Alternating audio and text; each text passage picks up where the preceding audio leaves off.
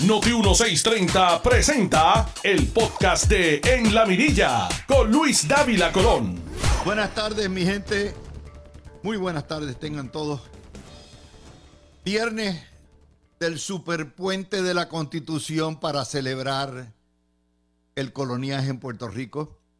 85 años del Partido Popular, 71 años bajo el fraude más grande perpetrado en la historia, la cochina, asquerosa, criminal y corrupta colonia puertorriqueña, también conocida como el Estado Libre Asociado de Puerto Rico. A los 529 años de estar colonizados, seguimos en la misma vaina. Y les digo que es un superpuente porque hoy busquen en las agencias públicas a ver cuánta gente hay el gobernador dio libre el lunes para celebrar el día del coloniaje. El, el jueves es día de Barbosa. El martes es día de la Constitución. Quedan dos días libres. Y como yo digo esta mañana en la isla del Basilón y de la Bachata, el miércoles y el jueves romperemos récord con el Blue Flu para todos los empleados públicos, donde se muchos se reportarán enfermos y como no hay que llevar certificado para nada, agotan su licencia de enfermedad. Ya está. Un superpuente de 11 días. De hecho, los osados se cogen también el lunes 31 y llegan el día primero curados. ¿Y qué tú tenías? ¡Ay! Un dolor de cabeza. Y el médico lo que me dio fue me recetó playa y sol. Ajá. Con esta la calor, la calor me trae loco. Y se fueron 11 días solamente en Puerto Rico. Por eso es que estamos como estamos. No hay cultura de trabajo, no hay cultura de servicio. Todo es para el empleado público. ¿Cuántos de ustedes que trabajan para la empresa privada pueden darse el lujo de coger 11 días de vacaciones? Solamente los empleados del Estado Libre Asociado de Puerto Rico. Nuestros empleados. Ustedes son los esclavos y ellos los beneficiarios. Esa es la verdad. Pero por eso estamos como estamos. Y vamos a ir con las noticias de hoy. El patrón de noticias de hoy, viernes 21 de julio, es un patrón del el costo del coloniaje, de las vidas perdidas, las oportunidades perdidas, de lo que pasa el puertorriqueño de a pie por vivir en esta cochina colonia. Y el titular nos los da el nuevo día hoy. El primer titular. Policías cuadran el cheque con un part-time. Una tercera parte de nuestros policías, de los casi 12 mil que tenemos, tienen que tener un sideline, una chambita para cuadrar la caja y para sobrevivir. Dos trabajos. En promedio trabajan entre 12 y 14 horas diarias. ¿Por qué? Porque cumplen las 8 horas de servicio público y tienen que ir. Pero hay más. La vasta mayoría no los reportan y lo tienen que reportar. ¿Por qué? Porque los impuestos del Estado Libre Asociado son tan brutales que para qué van a trabajar y romperse la espalda si el Departamento de Hacienda se le queda con todo. Y eso nos pone que la fuerza policíaca ha bajado de 13.400 en el 17 a 11.720 efectivos. Y cuando se retiran no les da para nada y no hay beneficio. Y emigran entonces en busca de mejores salarios y beneficios. Esta semana salió una nota, tanto en Florida como en Puerto Rico, que el departamento de la policía de Orange County, es decir, el condado que rige la ciudad de Orlando, vino a Puerto Rico a reclutar policías bilingües la historia del nuevo día dice que ganan 48 mil. No, le subieron a 58 mil el salario base sin contar si usted tiene una preparación mayor, el promedio que gana un policía en Orlando o en Oceola, más o menos 60 y pico mil de dólares, sin contar los beneficios marginales, el retiro, no tiene que pagar escuela privada para sus hijos porque las escuelas son excelentes. La calidad de vida es mucho mejor en términos de lo que es la incidencia criminal mucho menor que en Puerto Rico. Y los policías cogen y después que aprenden inglés o si saben inglés, van y firman. Y se van a Polk County o se van para Hillsboro en Tampa o se van para Jacksonville en Duval. Porque en Florida están buscando policías, como están buscando enfermeras, como están buscando maestros. Y esa, ese drenaje de nuestro talento, de nuestros profesionales, de los que mantienen el espinazo, de los que se tienen que romper la crisma para mantener este sistema socialista de gobierno, eso provoca la fuga. Y yo estoy hablando, y ustedes, los policías que me han escuchado toda la vida, saben que yo los he defendido. Y en esta, les digo, echen para adelante. Echen para adelante. Hagan lo que tienen que hacer. Pero recuerden que ustedes viven en una cochina colonia que es incapaz de hacerlos ustedes que trabajen una jornada normal y se ganen un salario decente. De una cochina colonia, señores policías, que los obliga a emigrar, como ha obligado a 6 millones a irse. Esa es la cochina colonia que defiende el blanquitito este, el huevito y los secuaces que tiene. Digo secuaces porque son parte de la oligarquía opresora de esta colonia de aquellos que se lucran, se enriquecen, se hacen millonarios a costa de la espalda de los maestros, de las enfermeras, de los bomberos, de los policías, de los correccionales. Esos son los dueños del huevito y del partido del huevito. Y ustedes tienen que cuadrar la caja con part-time y esconderse. Y que le paguen cachitos. Y a duras penas dan. Y sus mujeres o sus esposos tienen que trabajar. Y a duras penas le dan. Es una noticia devastadora. Pero no voy ahí, no me voy a quedar ahí. El nuevo día, página 6. Los 300 despedidos del hospital IMA San Pablo lo esperaban. La pandemia los quebró. Van a donde el licenciado Jaime Pla, que es el presidente de la Asociación de Hospitales, y dice, no son los únicos. Nuestros hospitales están rayando en la quiebra. De hecho, ya han ido a la quiebra Damas de Ponce, el Wilma Vázquez de Vega Baja, el San Jorge, el maestro está a punto de caramelo. Todos los hospitales en Puerto Rico. Y ahí se quedó la historia. Porque la prensa puertorriqueña quiere hacerles pensar a ustedes que es el sistema capitalista, es el modelo capitalista. No. Ustedes han escuchado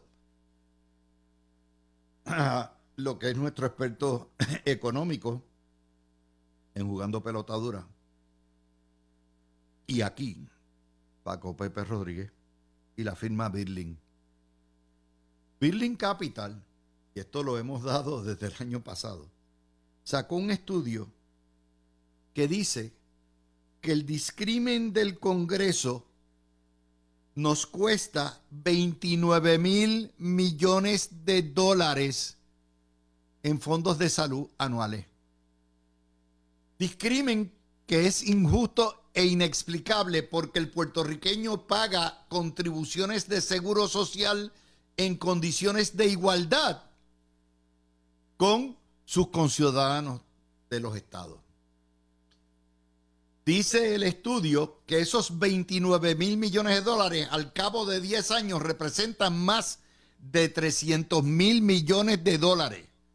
Si lo quiere poner en inglés, 300 billones de dólares. ¿Y en qué consiste el discrimen? En que se le da a Puerto Rico 4 mil dólares por paciente, por ciudadano, en los programas, los distintos programas de salud. Mientras que a los estados se le da 13 mil dólares. Tres veces más. ¿Y qué pasa? Al haber tres chavitos en el potecito, las aseguradoras, el gobierno de Puerto Rico a través del plan vital, Medicare y Medicaid, tienen que trabajar con ese presupuesto. Eso quiere decir que el hospital va a recibir por lo menos 60% menos de lo que le pagan a cualquier hospital, teniendo gastos mayores, porque la electricidad aquí cuesta más, el agua cuesta más, el mantenimiento cuesta más. Cuando usted viene a ver, y no hablemos del hospital, Vamos a hablar de los enfermeros, los médicos, los laboratorios, los tecnólogos, porque le pagan miseria. Y le pagan miseria porque en Puerto Rico hay dos cosas, tres agravantes. La mitad de la población es pobre. Puerto Rico tiene un sistema semisocializado de medicina donde el el gobierno le provee una tarjeta de salud a esos pobres administrada con fondos federales a través de las aseguradoras, porque el gobierno federal requiere que sea la aseguradora la que lleve el manejo, en lo que se llama el managed care, que controle gastos. Y como resultado de todo eso, todo el mundo lo que coge es una chupita. ¿Qué hacen los médicos? Se nos fueron. ¿Qué hacen las enfermeras? Dicen, con esta porquería 30 mil pesos no me voy. Me voy para Florida o me voy para Nueva York. Me pagan 70 mil pesos. Me dan, me pagan hasta bonos. De hecho, eh, para los policías, el, el, condado de Orange les paga 7 mil 500 billetes de bono para firmar de nuevo, un sistema, una corruptela, porque el sistema colonial, el coloniaje es corrupto de por sí, que no puede garantizar a sus ciudadanos, médicos, enfermeros, tecnólogos, emergenciólogos, todo y sus hospitales, el que tengan un salario o un ingreso decente para dar su servicio. ¿Y cuál es la solución? JetBlue. De una sola vía. Fíjense que ya llevamos dos. No es meramente los policías. Estamos hablando de todo el sistema salubrista en Puerto Rico. Tres. No paro ahí. El nuevo día, página 28. Sin planes de igualar la licencia de camionero. Los camioneros de Puerto Rico están pinchados porque la licencia de carga del acarreo de carga en Puerto Rico no sirve en los estados. No se las reconocen. Fíjense qué interesante. Usted lleva su licencia de conducir a Florida, la entrega y le dan inmediatamente una sin tener que coger una prueba, ni un examen de conductor, nada. Pero el chofer de carga no puede hacer eso. De manera que los choferes de carga en Puerto Rico están atrapados en la cochina colonia. Tras que le pagan una miseria, porque estamos viviendo en un territorio, una colonia pobre, tampoco tienen que ir a los estados y sacar la licencia, todo lo que da. Hay algunos estados que pudieran reconocerla, pero no lo hay. y las licencias de equipo pesado no sirven por no ser Estado. ¿Vieron? Tres noticias que van a la yugular, que nos dicen exactamente dónde estamos.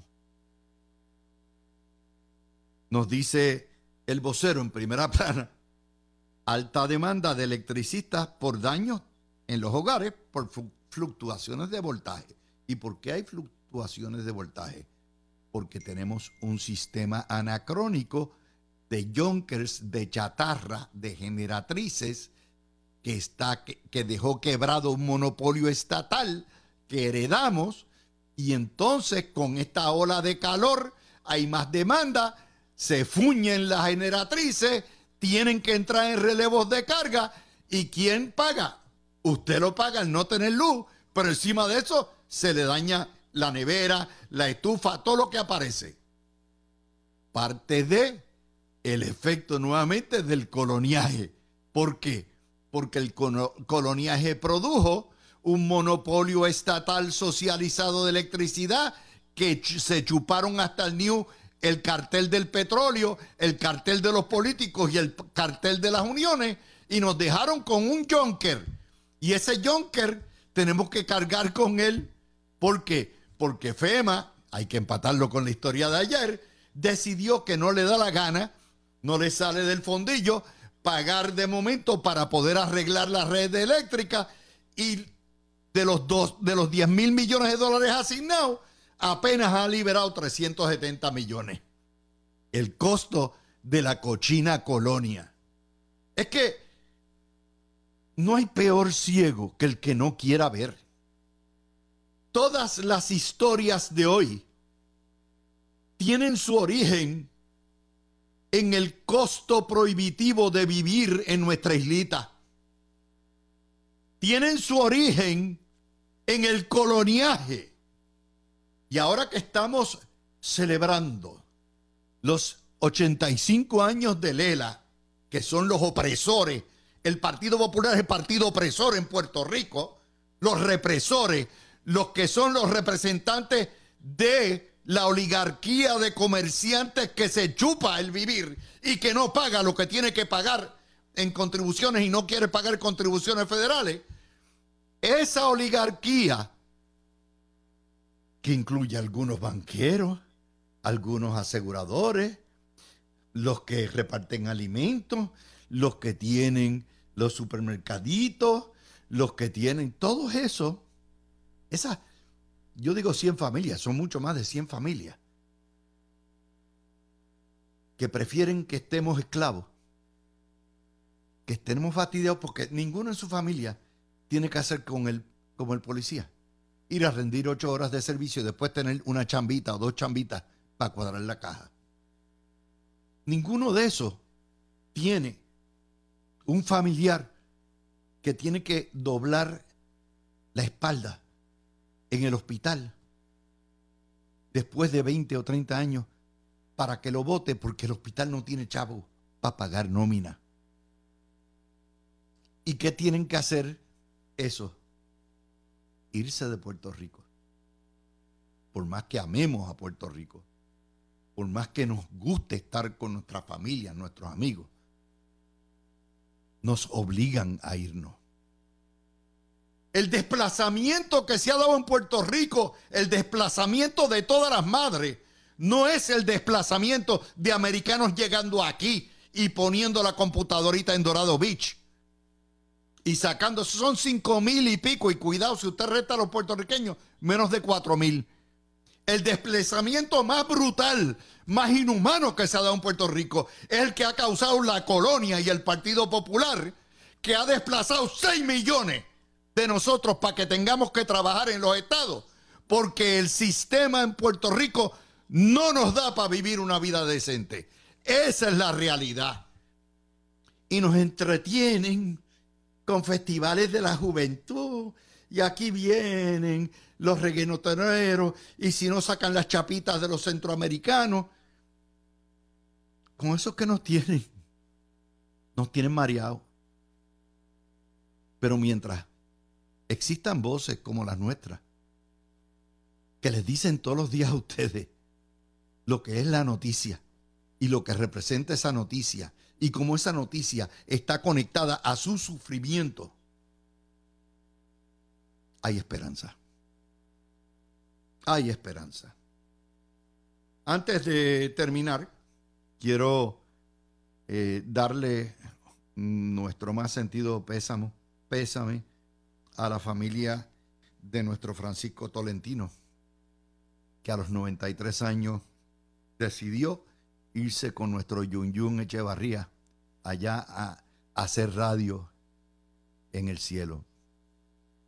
Tolentino fue para nosotros no solamente una fuente de alegría, porque era, le encantaba el vacilón y todo eso, sino era cada vez que se necesitaba algo en Noti1, ahí estaba Tolentino. Ahí estaba. Es como Noti1 siempre ha tenido unas figuras que son legendarias. Por ejemplo, yo tengo que hablar que Dios le dé mil años de vida, nuestra recepcionista Lourdes, que es el paño de lágrimas de todos nosotros. Pues así era Tolentino. Como era Yun Yun. Y vivió una buena vida, vivió una vida larga. Fue querido. Tan es así que Tolentino es una institución. El agárrate Tolentino es una frase que se va a oír muchos años y la gente dirá, es como quien se lo llevó Pateco. ¿Quién es Pateco? Alguna vez hubo un Pateco, pero en Noti1 nos sentimos orgullosos de haber tenido un Tolentino. Y ustedes, yo sé que les encanta la frase, si hubieran conocido a Tolentino, hubiera sido el pana de todo el mundo. Las malas noticias bajan en ramillete. En menos de dos semanas hemos tenido a Jun Jun y a Tolentino que se nos ha ido. Pero así es la vida. Así que a la familia de Tolentino, nuestro abrazo, nuestro agradecimiento. Eh, no me va a hacer reír, pero cada vez que oiga nuevamente eh, el agárrate Tolentino, sí me va a hacer sonreír y me va a alegrar saber que Tolentino vive en nuestra memoria. Gracias a todos ustedes. Hoy hay un solo video. Eh, venimos con Breida y con Aurelio con el análisis de todas estas noticias. Regresamos. Tú escuchas el podcast de En la Mirilla con Luis Dávila Colón por Noti 1630. Bueno, regresamos con ustedes. Son las 12 y 38 del mediodía. Tengo en el estudio a Breida Bernal y Aurelio Algevis y vamos a empezar con la noticia de el arresto, finalmente una orden de arresto contra los seis individuos que asaltaron la casa de los suegros de Jennifer González en la, la Parguera hace varias semanas y que eh, esencialmente causaron daño, cometieron delitos eh, no es, y básicamente está ahí. Quiero señalarles algo. Primero, este juez que se atrevió a expedir eso sabiendo la presión que el independentismo y la prensa le mete, es un juez eh, que tiene una valía enorme. Y así como criticamos al sistema judicial cuando protege a estos atorrantes, también tenemos que decir, mire, el juez hizo lo que tenía que hacer. Metro hizo hoy una, un embarre, pero de esos que la prensa bandida hace. Cuando pone un titular, causa para arresto contra manifestantes que llegaron a la residencia vinculada a Jennifer González. Y dice, se les radicaron cargos por participar en una protesta. Vamos a empezar por ahí. Eh, no es que llegaron, es que asaltaron. Llegaron allí a hacer daño. Segundo, la casa no tiene ningún vínculo con Jennifer González. Ni ella es dueña, ni es residente, ni posee, ni hizo las obras. De manera que no hay vinculación alguna. Tercer falso, eh, que le radicaron cargos por participar en la protesta. En Puerto Rico no se radican cargos por participar en una protesta. Se radicaron cargos por violencia, por daño, por otro tipo de cosas. Pero cuando usted mira esto en Metro, usted dice, con razón Puerto Rico está como está. La prensa tiene el menor respeto por la verdad. Y con eso los dejo y empiezo contigo, Breida, y después con Aurelio. Adelante. Dávila, buenas tardes, feliz viernes a todos los que nos escuchan aquí en La Mirilla. Acuérdate que no te puedes ir para Broadway ni para las giras artísticas hasta que llegue Sobrino ah, no, de allá de las islas del Mediterráneo. Hay, que esperar a que Sobri, mira, esté de vacaciones por toda Europa, divirtiéndose por allá por Capri, todas esas playas hermosas. Ay, bendito, ya quisiera yo. Tú sabes que hay, hay algo que ha cambiado y esto va a cambiar toda, toda la cuestión del turismo. Y, nosotros se nos hace fácil porque obviamente a través de Iberia es bien fácil, es un vuelo directo y en Madrid hace el cambio. Eh, yo estuve hace cuatro años en España, eh, precisamente temprano en julio. La temperatura era 110 grados. Mi esposo y yo no pudimos salir por dos días del hotel. Hmm. Y esto va a provocar que la gente prefiera ir a Europa o en primavera o en otoño o en Navidad que en el verano. O sea, lo que es junio, julio, agosto se torna insoportable. Y como está eh, el Mediterráneo, estamos hablando de Grecia, Italia, Alemania, Francia, toda Europa, incluyendo los países bálticos. Esto va a cambiar dramáticamente eh, cuando tú puedes ir a, Europa o no. Pero ahí está. Adelante.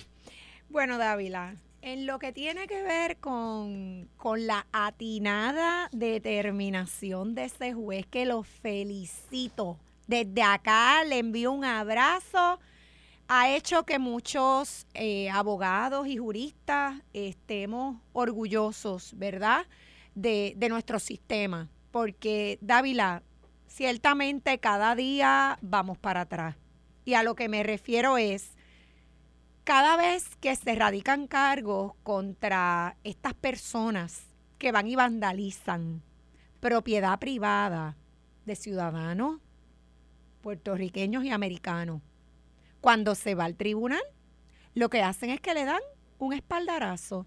Sí, porque dicen que eso es libertad de expresión. Pues por primera vez de una manera seria y contundente, le estamos diciendo a estos vándalos, vamos a llamarlo por su nombre, Dávila, vándalos, porque irrumpir en propiedad privada, so pena o so color de que estoy protestando a dañar la propiedad de otro ciudadano, es vandalismo. Aquí y en la China. Así que qué bueno, felicito al juez y yo espero, Dávila, que este sea el inicio de un proceso donde los tribunales de justicia de Puerto Rico, que yo sé que tenemos excelentes jueces y juezas, se atrevan a ponerse los pantalones y la falda y de verdad vayan y hagan lo que tienen que hacer.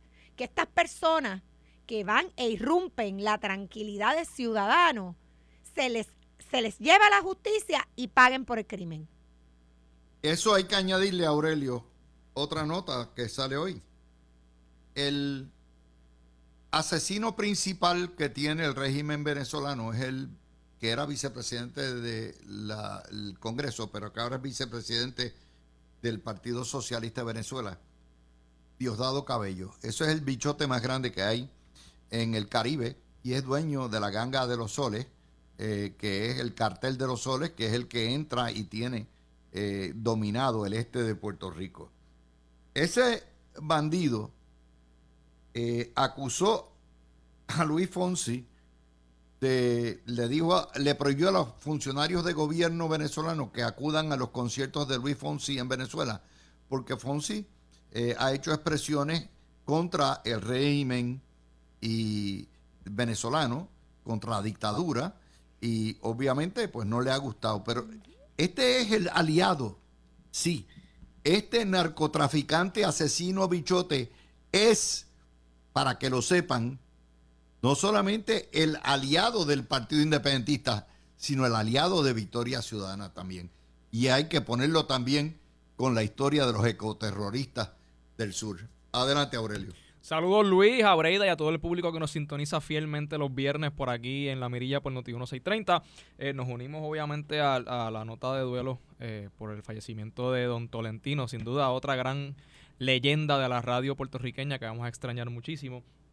Así que ahora entrando en materia, Luis, sobre la noticia de, la orden de arresto contra las personas eh, que invadieron los terrenos allá en, en, en, Laja, me parece que el, el sí, donde está la, casa. Mira, yo creo que me uno a las palabras de, de Breida. Eh, enhorabuena, porque hemos visto eh, en múltiples ocasiones cómo un grupo de personas intentan utilizar la libertad de expresión y la libertad de manifestarse de manera equivocada. Porque una cosa es tú expresar lo que sientes, lo que piensas democráticamente, y otra cosa es tú vandalizar violar la ley, hacerle daño a propiedad ajena. Y yo sé que públicamente se discute que esos terrenos están allí de manera ilegal, eso le compete a un tribunal decidirlo, no a ninguno de los que está aquí sentado frente a este micrófono, ni mucho menos a alguien que pretende ir allí a romper como unos salvajes para tratar de hacer valer la ley por su propia fuerza. Así no funciona nuestro sistema democrático ni nuestro sistema de justicia. Así que qué bueno que finalmente hay un juez que tiene los galones de hacer lo correcto y ponerle un detente a los que pretenden eh, instalar alguna especie, de, alguna especie de sistema de anarquía aquí en Puerto Rico. Me alegro que eso haya sucedido de esa la forma. La historia de, de, Diosdado Cabello, by the way, la tira Noticel. Sí, no, y, Ese tipo de historia usted no la va a ver ni en el nuevo día ni en primera hora, porque obviamente protegen a estos individuos. Sí, no, no, y, en el caso particular de, de, Diosdado Cabello, eh, yo creo que tú lo has descrito a la perfección, Luis. Diosdado Cabello es un es un es un narco es un narcotirano, o sea, es un narcoasesino. Es un narcoasesino. Y, narcoasesino de nuestros hijos. Y, porque es el que trae la droga y el que manda a matar eh, es así, uno de los que manda a matar. Y, no tiene ningún pudor alguno en utilizar su poder y sus influencias en Venezuela para aplastar a la oposición política y a los ciudadanos que están luchando por una mejor Venezuela, por una Venezuela democrática. Eh, allí las cosas que están sucediendo no se hablan aquí tan seguido como se, como se debería. En Puerto Rico me refiero, pero allá hay un pueblo oprimido que está todos los días intentando y remando contra la marea para restaurar la democracia y la libertad en Venezuela y todos los días se topan con, tipos como Diosdado, que son unos violentos y unas personas viles tratando de aplastar lo poco que queda de Venezuela y, yo espero en Dios que no suceda. Allí hay un proceso donde la oposición también tiene sus propios problemas y eso puede ser un tema completo de un programa, pero ciertamente eh, esperamos que, triunfe la verdad, la libertad y la democracia en el pueblo venezolano. Otra nota que salió ayer en el vocero, que esto me dejó atónico, atónito. El Departamento de Justicia tiene 15 fiscales en destaque trabajando para políticos en la legislatura. Yo creo que es un conflicto de interés brutal. Pues eso es lo que pasó precisamente con esta fiscal que está en lío eh, por, por, la situación esta, Betsaida Quiñones y lo otro, óigame, 15 fiscales. Tiene que haber un reglamento de ética o un reglamento interno del Departamento de Justicia que prohíba esta barbaridad, Breida. Dávila, yo estoy completamente de acuerdo contigo. Y yo aquí, fíjate, lo que tengo que decir es que aquí no debería, Dávila, no se debe ni reglamentar. Es que esto es sentido común. Si estamos en un sistema donde la criminalidad, ¿verdad? Está con el auge que tenemos, ¿verdad? Las situaciones que están ocurriendo, necesitamos a los fiscales para que puedan llevar los casos de una manera correcta en el tribunal. Entonces, ¿cómo tú vas a coger los fiscales que tienes y los vas a mandar a diferentes agencias en destaque. Es que, Dávila, simplemente porque hay que reglamentar, es que esto, esto es sentido común, Dávila, es simplemente analizar cuáles son las prioridades en Puerto Rico. Claro, pero es que yo no entiendo cómo se permite El, Yo el puesto de fiscal es un puesto que tiene que estar tan liberado de la política partidista como el de un juez. Eso Porque el fiscal es el que determina, es el Ministerio Público el que de- determina a quién acusar, por qué acusarlo y cuándo acusarlo. Que vayan a ser amanuenses de los políticos de la legislatura. Eso para mí, ah, porque tienen que, trabajan menos y, y deben- devengan un puesto fiscal. Eso para mí es insólito. Yo no sabía, o sea, sí lo, ¿verdad? Lo vi con la cuestión del caso de esta fiscal, pero no pensé que el problema era un problema tan serio. Nos faltan fiscales, pero hemos permitido que media docena, más de media docena, 15 fiscales estén en destaque con políticos de los dos partidos, no importa. Esto es una inmoralidad. Aurelio. Totalmente de acuerdo contigo, eh, Luis, y con lo que expresó Braida. Y de hecho, estaba leyendo una nota que salió eh, en el año 2021, donde específicamente la Asociación de Fiscales de Puerto Rico eh, hizo ese llamado de que el sistema está falto de fiscales y que hay mucha legislación eh, o muchos proyectos de ley que se están presentando que, por ejemplo, en el caso particular de esta nota, eh, hay un proyecto de ley que, que busca que en todo caso de ley 54 haya un fiscal presente. Pues la asociación expuso en su, en su memorando que estaban en contra del proyecto en el sentido de que no hay suficientes fiscales disponibles para ese tipo de medida, pero si los tienes todos en destaque, Exacto. ¿qué detiene al Departamento de Justicia, al secretario de Justicia, Domingo Emanuel y hoy, de revocar todos esos destaques? Eso Porque así. esos fiscales tienen que estar en el Departamento de Justicia. Ah, que están allí en la oficina de un político, eso no es problema mío. Ah, y, y que tienen derecho, no, yo le digo. no, ninguno. ¿Qué Eh, señores fiscales, ustedes tienen hasta el día 30 de septiembre para Regresar. eh, cesar y regresar. Si no, yo le voy a radicar cargos éticos ante el Tribunal Supremo de Puerto Rico por conflicto de interés. Ya está. ¿no? Y, y de, Punto. y- y de hecho, y, el de que hecho, no quiera que renuncie. Sí, y de hecho me parece, ¿verdad? No, no sé si es en la ley o en algún reglamento, eh, y pero también como dice Breida, sentido común, que un fiscal en funciones no puede estar haciendo política partidista. Ah, pues entonces el resuelve es enviarlo en, descarte para que, en destaque para que politique. Eso es una falta de respeto, una falta de ética y de decoro total. No, Dávila, y que esto también es una prerrogativa si lo ve, si lo miramos desde el, el- el punto gerencial. El secretario de justicia tiene la potestad, esos son los funcionarios que él tiene para llevar a cabo su, su trabajo y su política pública. Pues yo necesito a, a, mi- a mis funcionarios conmigo para poder darle el servicio al pueblo. Vengan para acá, para el Departamento de Justicia. Y, si el, y si el fiscal se quiere ir a trabajar con algún político, está en todo su derecho de hacerlo, pero tiene que renunciar a su plaza de fiscal y dejarla sí. vacante para que venga otra persona con la capacidad y con el deseo de trabajar íntegramente como fiscal en el Departamento de Justicia. Fíjense que eso es exactamente eh, lo que le resta credibilidad al sistema de justicia. Así es. cuando tú mezclas a aquellos que están encargados por ley a implantar la justicia de forma ciega y a la misma vez lo permite que se vayan a lo que es el pozo muro de la legislatura para trabajar con los políticos, automáticamente tú desmereciste tu, tu justicia. Es una incompatibilidad horrible, pero eso pasa. Tú escuchaste el podcast de En la Mirilla con Luis Dávila Colón en Noti 1630.